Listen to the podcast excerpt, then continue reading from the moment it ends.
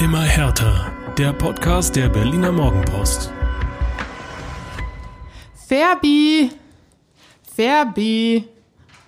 Mann. Tür zu. Kopfhörer auf. Also, das Intro ist kürzer, als ich es in Erinnerung hatte, aber scheint mit der Winterpause genauso zu sein. Hallo Berlin, hallo ihr da draußen. Ähm, sorry für die Verspätung, aber dass wir so schnell wieder zurück sind, hätte ich jetzt nicht gedacht. Ähm, hier ist der immer härter Podcast der Berliner Morgenpost mit ja, Michael Färber und meiner Kollegin Inga Bödeling. Hallo Inga. Hallo Ferbi, schön, dass du es einrichten konntest.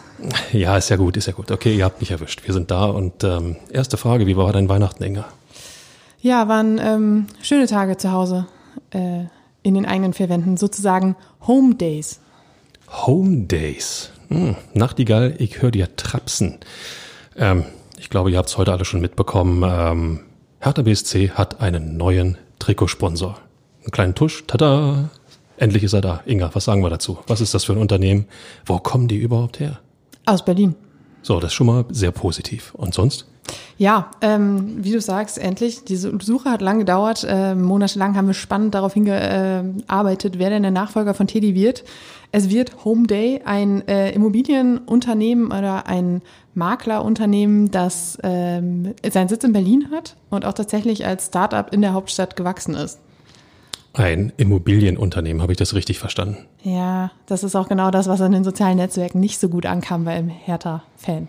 Ähm, bevor wir ähm, die Reaktion zu Wort kommen lassen, ähm, hast du noch ein paar Eckdaten für uns? Äh, es ist mittlerweile ein Unternehmen, das bundesweit gewachsen ist. Es agiert in ganz Deutschland, ähm, vermittelt äh, Immobilienverkäufern und Käufern äh, Makler, die sich in den einzelnen ja, Umgebungen, Städten, Ländereien auskennen. Ähm, es soll weniger Provis Provisionszahlungen geben und ja, also was ich jetzt so auf die Schnelle recherchieren konnte, eigentlich gar nicht so eine dumme Idee. Ähm, sagen wir es mal so, äh, das Ganze geht ja zunächst bis äh, Saisonende auf dem Trikot. Insofern ähm, gibt es da vielleicht noch Hoffnung, dass es eine andere Möglichkeit gibt oder einen anderen Sponsor gibt. Nichtsdestotrotz wird Home Day, wenn ich das ähm, richtig gelesen mitbekommen habe, dann in den nächsten Jahren dennoch äh, Partner von Hertha BSC bleiben und ähm, Du hast es angesprochen, Inga, die, die Reaktionen sind ähm, ja durchaus gemischt, weil, sagen wir es mal so, Immobilienunternehmen, gerade in Berlin, ähm, nicht den allerbesten Ruf haben. Äh, sowas wie ähm, was Unsympathischeres habt ihr auf die Schnelle nicht gefunden, ist dann noch relativ charmant ausgedrückt und ähm, Home Day und Heimstärke äh, ist dann für den einen oder anderen schon ein kleiner Widerspruch. Uh. Ja, da ist die Fanseele doch äh, immer sehr kreativ. Andere wiederum äh, sind auf dem Standpunkt, ähm, alles ist besser als Teddy. Absolut. Ähm, aber süß fand ich auch die Bezeichnung auf die Schnelle. Also ich meine, es ist jetzt nicht so, dass sie nur zwei Wochen gesucht haben. Es ist schon seit äh, Sommer so, dass äh, das klar ist, dass Teddy nicht weiter die äh, Brust schmücken wird. Aber ähm, was mir so ein bisschen merkwürdig vorkam, war jetzt auch die Tatsache, dass es nur bis Saisonende ist und dass, wie du gerade meintest, Home Day danach zum Exklusivpartner bis 2024 wird. Ähm, das klingt für mich so ein bisschen so, als ist man jetzt auch nicht so ganz zufrieden mit dem Deal, den man da gemacht hat, auch wenn es natürlich anders kommuniziert wurde.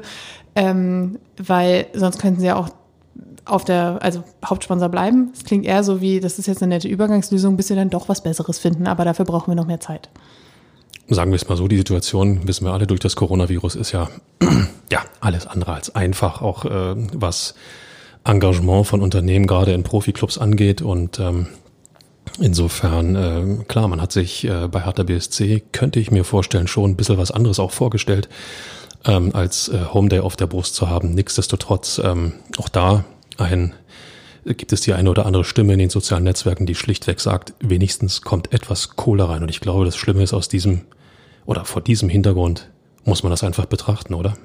Auf jeden Fall. Und ich meine, wir haben es bei, äh, beim Stadtrivalen in Köpenick auch gesehen. Da war der Aufschrei am Anfang groß, als Around Town da als Hauptsponsor vorgestellt wurde.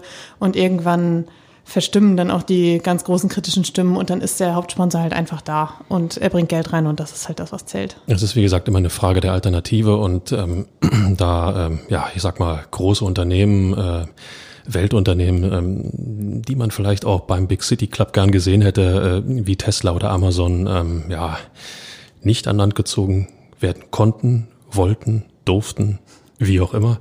Ähm, ich glaube, ähm, die Fanseele mag das Trikot ohne Trikotsponsor. Es gibt auch viele, die sagen, jetzt kaufe ich das Trikot erst recht nicht mehr, weil ich möchte nicht als, als Werbemensch äh, sozusagen, als Werbesäule rumlaufen. völlig nachvollziehbar. Aus ähm, ja, Vereinssicht ähm, kann das nur ein Schritt sein, weil äh, wenig Kohle oder kaum Kohle ist besser als keine Kohle.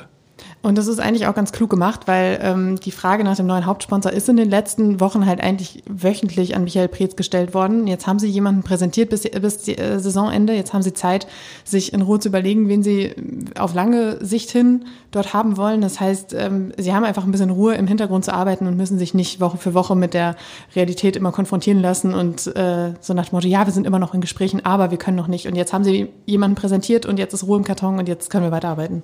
Das Schöne an Berlin, Inga, ist ja, der Berliner ist per se immer unzufrieden. Ja. ja? Wenn er nicht meckern kann, dann, äh, dann ist sowieso irgendetwas nicht richtig. Also insofern, der Berliner meckert, also muss auch irgendwas Richtiges dran sein an dem Hauptsponsor. Apropos Unzufriedenheit. Da fällt mir spontan der Name Carsten Schmidt ein. Oh ja. Hat ein bisschen gerumpelt vor Weihnachten, oder? Wie hast du es empfunden?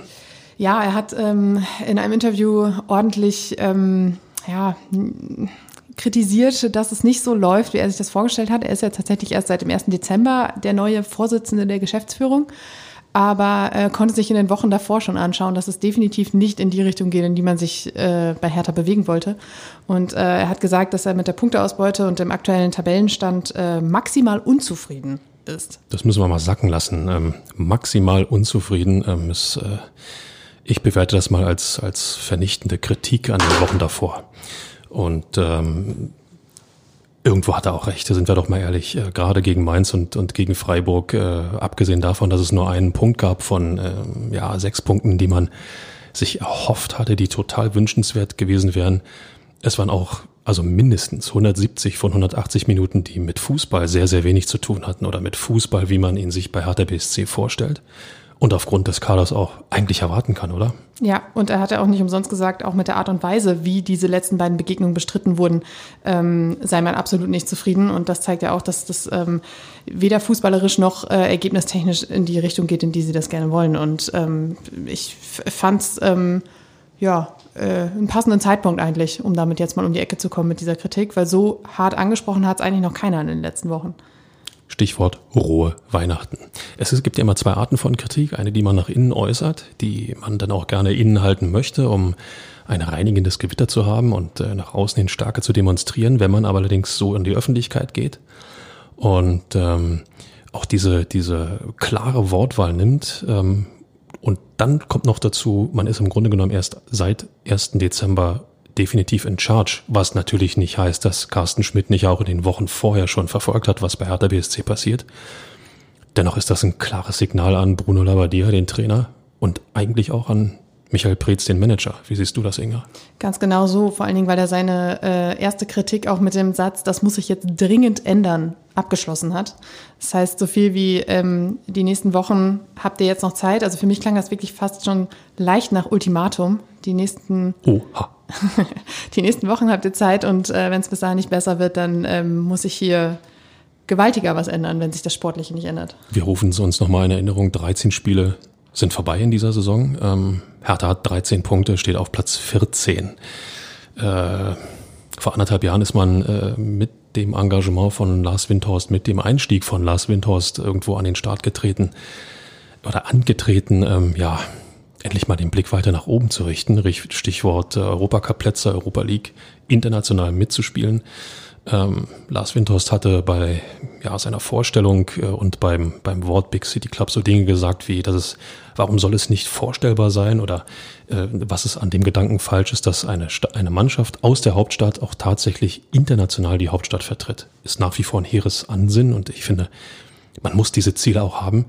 Aber gerade diese Hinserie hat doch eigentlich mehr enttäuscht, oder was heißt Hinserie? Diese 13 Spiele haben mehr enttäuscht, als sie irgendwie Mut gemacht haben. Wie hast du es wahrgenommen? Äh, auf jeden Fall wirklich so. Und ähm, ich finde die Tatsache, dass äh, er dieses Ultimatum oder nicht dieses Ultimatum, aber diese Kritik jetzt anbringt, zeigt halt auch, in welcher Situation sich Hertha befindet. Weil wenn man auf die nächsten Spiele guckt, spielt man mit ähm, Schalke, mit Bielefeld, mit Köln gegen Mannschaften, die wirklich genau da sitzen, wo, wo Hertha auch äh, gerade sitzt. Und zwar irgendwie so kurz vor der Abstiegszone Richtung Relegationsrang. Und das, wenn man diese Spiele jetzt nicht gewinnt, dann sieht es halt wirklich zappenduster aus. Und dass er jetzt zu diesem Zeitpunkt sagt, so Leute, es muss sich was ändern, zeigt halt einfach, dass er auch gesehen hat, dass wenn sich jetzt wirklich in dieser Situation nichts weiterentwickelt, dass es dann auch wirklich einfach für diese Saison ganz schwarz aussieht. Wie ist das grundsätzlich einzuschätzen, wenn jemand ähm, als ja, Vorsitzender der Geschäftsführung diese Kritik äußert, um ähm, ja, ein reinigendes Gewitter zu erzeugen, um die Leute, um die Spieler vor allen Dingen wach zu rütteln, äh, im Gegensatz dazu, wenn ein Trainer oder ein Manager diese Kritik äußert. Welche, wie groß ist die Wucht oder um wie viel größer ist die Wucht oder ist sie das gar nicht? Ich finde schon, dass sie größer ist, weil wenn ein Trainer die äußert, dann wirkt das manchmal auch so ein bisschen wie seine eigene Haut noch zu retten, weil der Trainer, jeder Trainer weiß, dass er im Geschäft Bundesliga das schwächste Glied ist. Ähm, und wenn er dann irgendwie sagt, also wenn Labadia jetzt, also er hat ja auch zu Kritik ausgeholt und auch gesagt, dass ihm das überhaupt nicht gefiel und dass der, ihm das Gesicht der Mannschaft zuletzt in den zwei Spielen gegen Mainz und Freiburg nicht gefiel und alles ist ja auch ist ja auch schön und gut, dass er das so klar anspricht.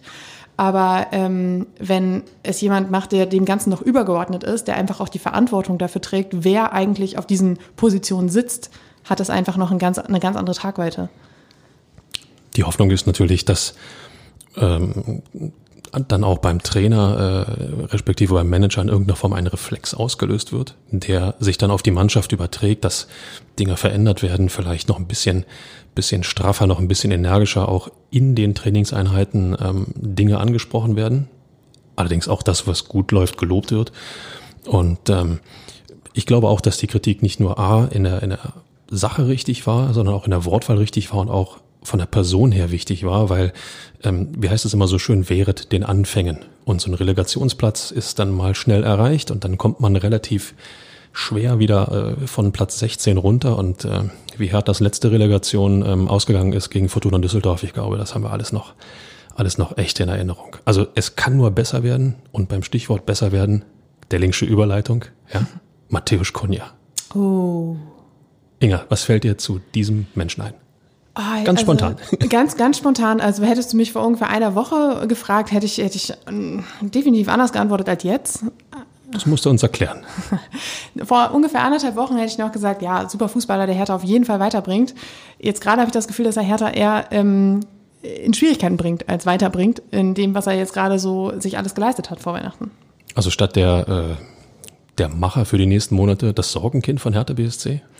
Ja, also ich glaube, dem kann man noch entgegensteuern, wenn man sich jetzt ein bisschen zusammennimmt, also alle zusammen. Aber ähm, gegen Freiburg war es, glaube ich, als ähm, Labadia ihn dann ja auch wirklich zur Halbzeit rausgenommen hat und auch gesagt hat, so jetzt, also ging gar nicht und hat mir überhaupt nicht gefallen von der Einstellung her. Dann war es so, dass er, äh, dass ja die Vorgabe von Hertha kam, dass zu Weihnachten die Spieler in Berlin bleiben sollen oder, oder nicht die Vorgabe, aber die, die, es wurde so kommuniziert. Die Spieler bleiben in Berlin, keine Reisen, alles Corona-konform.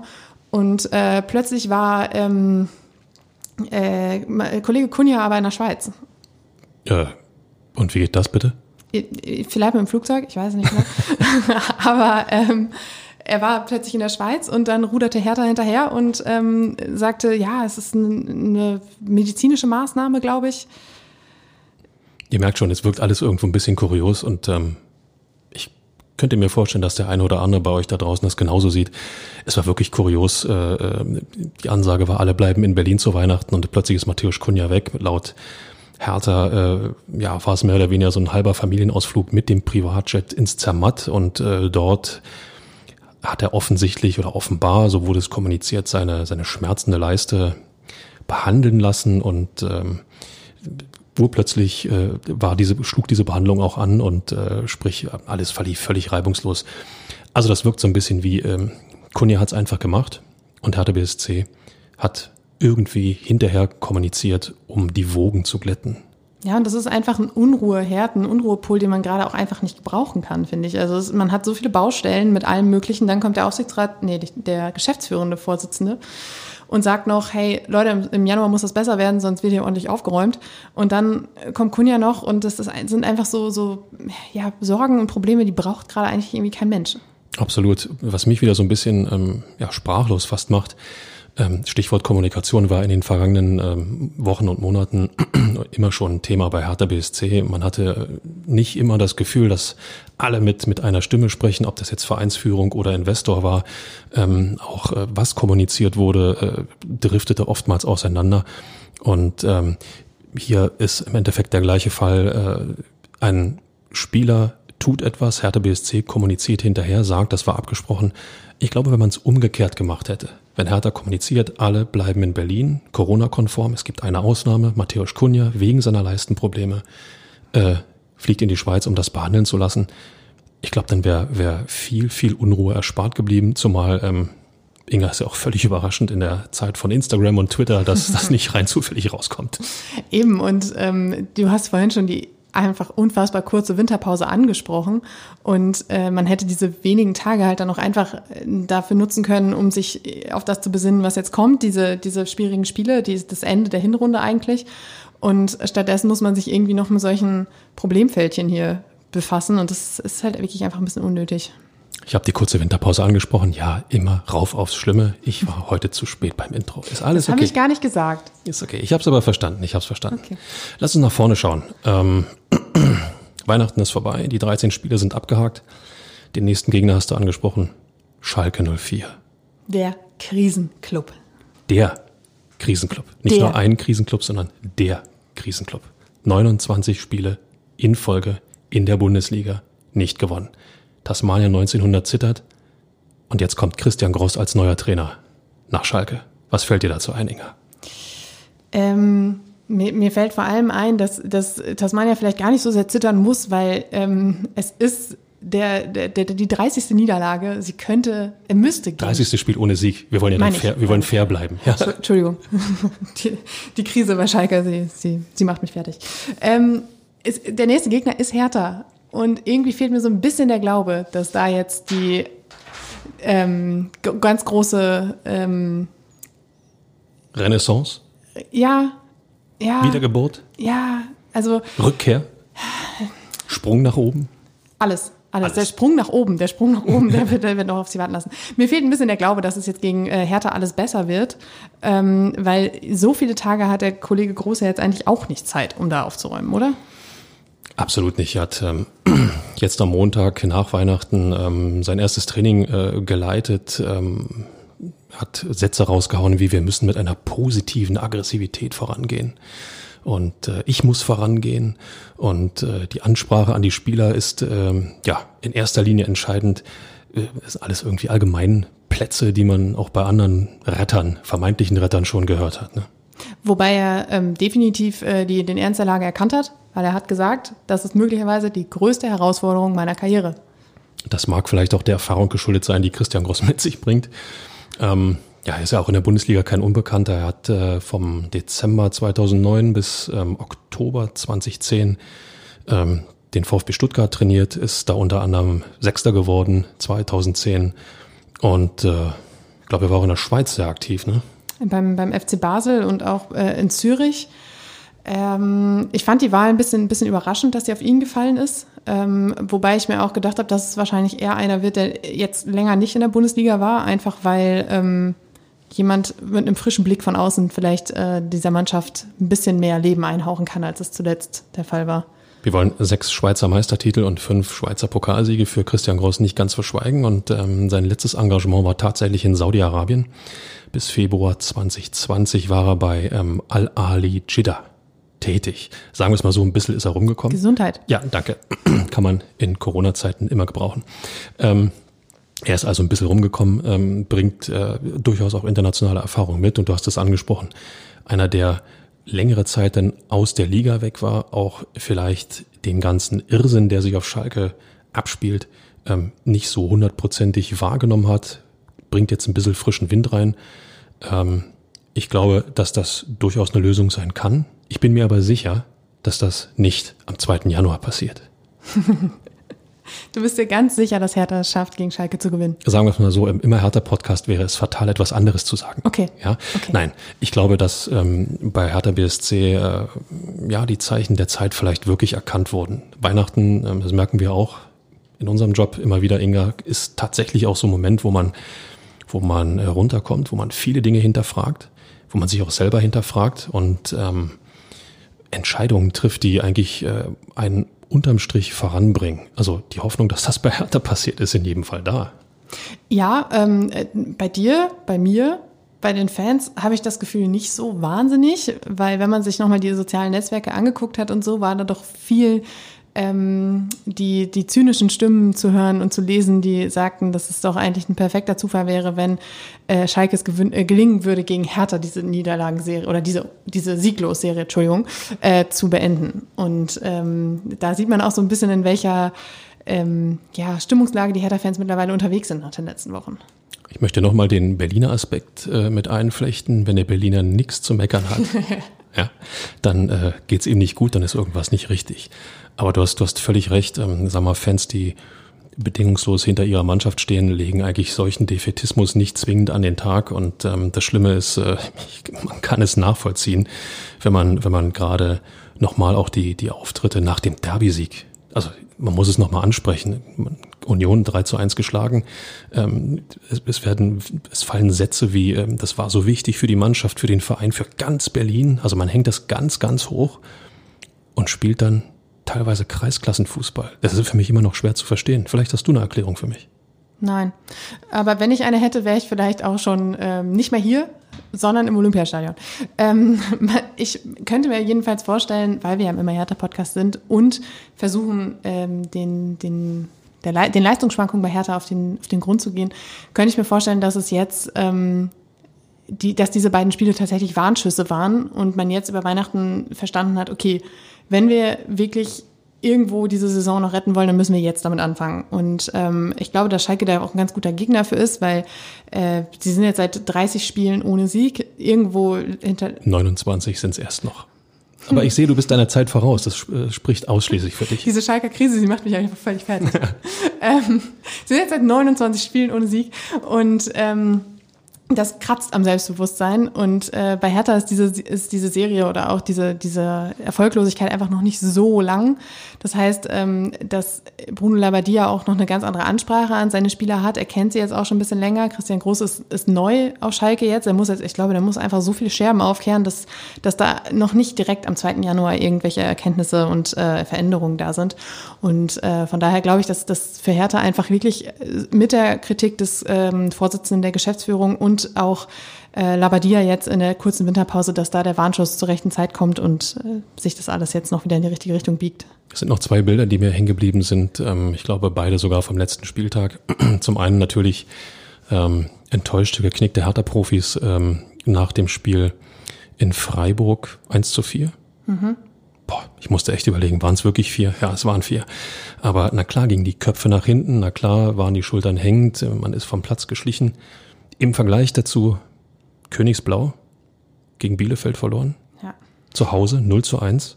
Und mit dem Schlusspfiff sackten die Spieler auf den Rasen äh, wie ein Häufchen Elend, wollten sich am liebsten in ein Loch, was sich hoffentlich gleich auftut, hineinstürzen, damit sie verschluckt werden.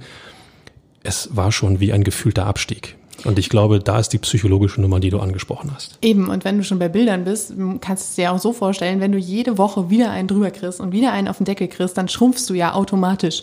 Und jetzt brauchst du einen Trainer, der das alles wieder so sukzessive aufbaut. Und das geht halt auch nicht innerhalb von drei Tagen. Wie gefährlich könnte für Hertha da der Schalker Sieg in der zweiten Pokalrunde werden? War ein bisschen Selbstvertrauen, so nach dem Motto, wir können ja doch gewinnen, haben sie ja leider doch gesammelt. Ja, schon, aber es war, meine, meine, ähm, also wahrscheinlich liege ich jetzt wieder falsch, aber es war ein Viertligist. Ähm, von daher ähm, glaube ich, dass wenn sie da nicht gewonnen hätten, dann wäre es, also dann jetzt hätten sie ja auch abmelden können. Aber ähm, ich glaube, dass das, dass das sicherlich fürs Gemüt ganz gut war. Andererseits war der neue Trainer da auch noch nicht da. Das war jetzt so ein, so ein netter Abschluss vor Weihnachten. Aber da war auch jedem klar auf Schalke, wenn wir das nicht gewinnen, dann ist es wirklich Ende im Gelände. Und äh, ich glaube nicht, dass das viel Einfluss auf die Bundesliga hat. Vor allen Dingen hat Hertha damit auch noch ein bisschen länger Pause gehabt. Also ihr seht schon, so schlecht ist es um Hertha BSC noch gar nicht bestellt. Ähm, aber es knirscht, es knirscht gewaltig. Äh, da in Westend ähm, Carsten Schmidts Äußerungen, die Kritik von Labadia, ähm, die Auftritte der Mannschaft ähm, sind klare Indize dafür, dass man zumindest erkannt hat, wo die Problematik liegt. Ähm, jetzt müssen wir einfach nur schauen, ob Hertha das auch ins nächste Jahr irgendwie transportieren kann. Und ähm, vielleicht dann den Schalter umlegt. Was soll ich sagen, liebe Leute? Ähm, in dieser nachweihnachtlichen ähm, Vorjahreswechselausgabe, wir sind am Ende dieser Ausgabe. Nicht mit unserem Latein, weil im nächsten Jahr, da könnt ihr euch drauf verlassen, sind wir wieder für euch am Start.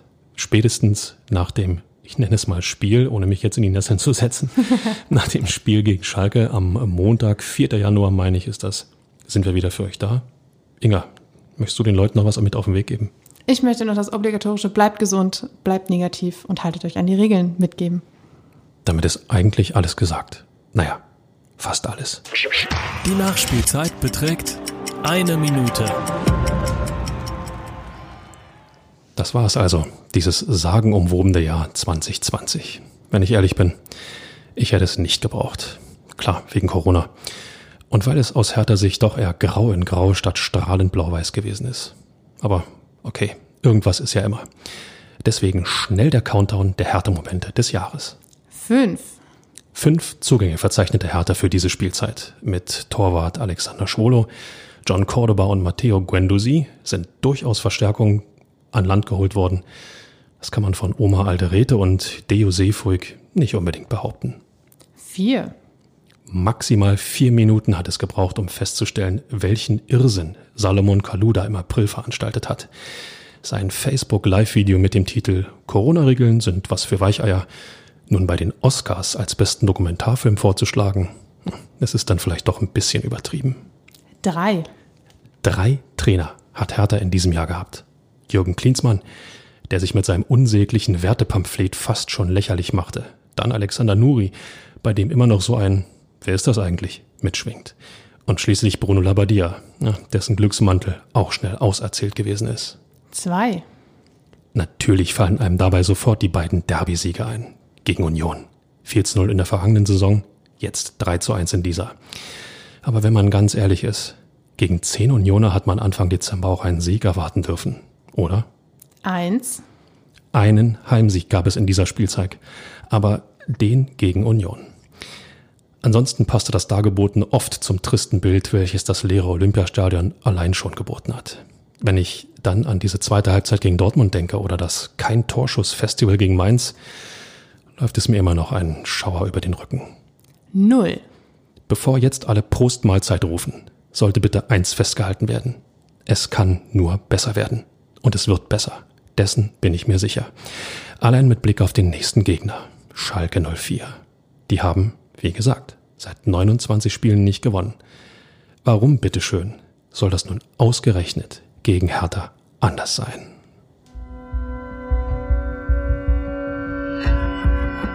Immer härter. Der Podcast der Berliner Morgenpost.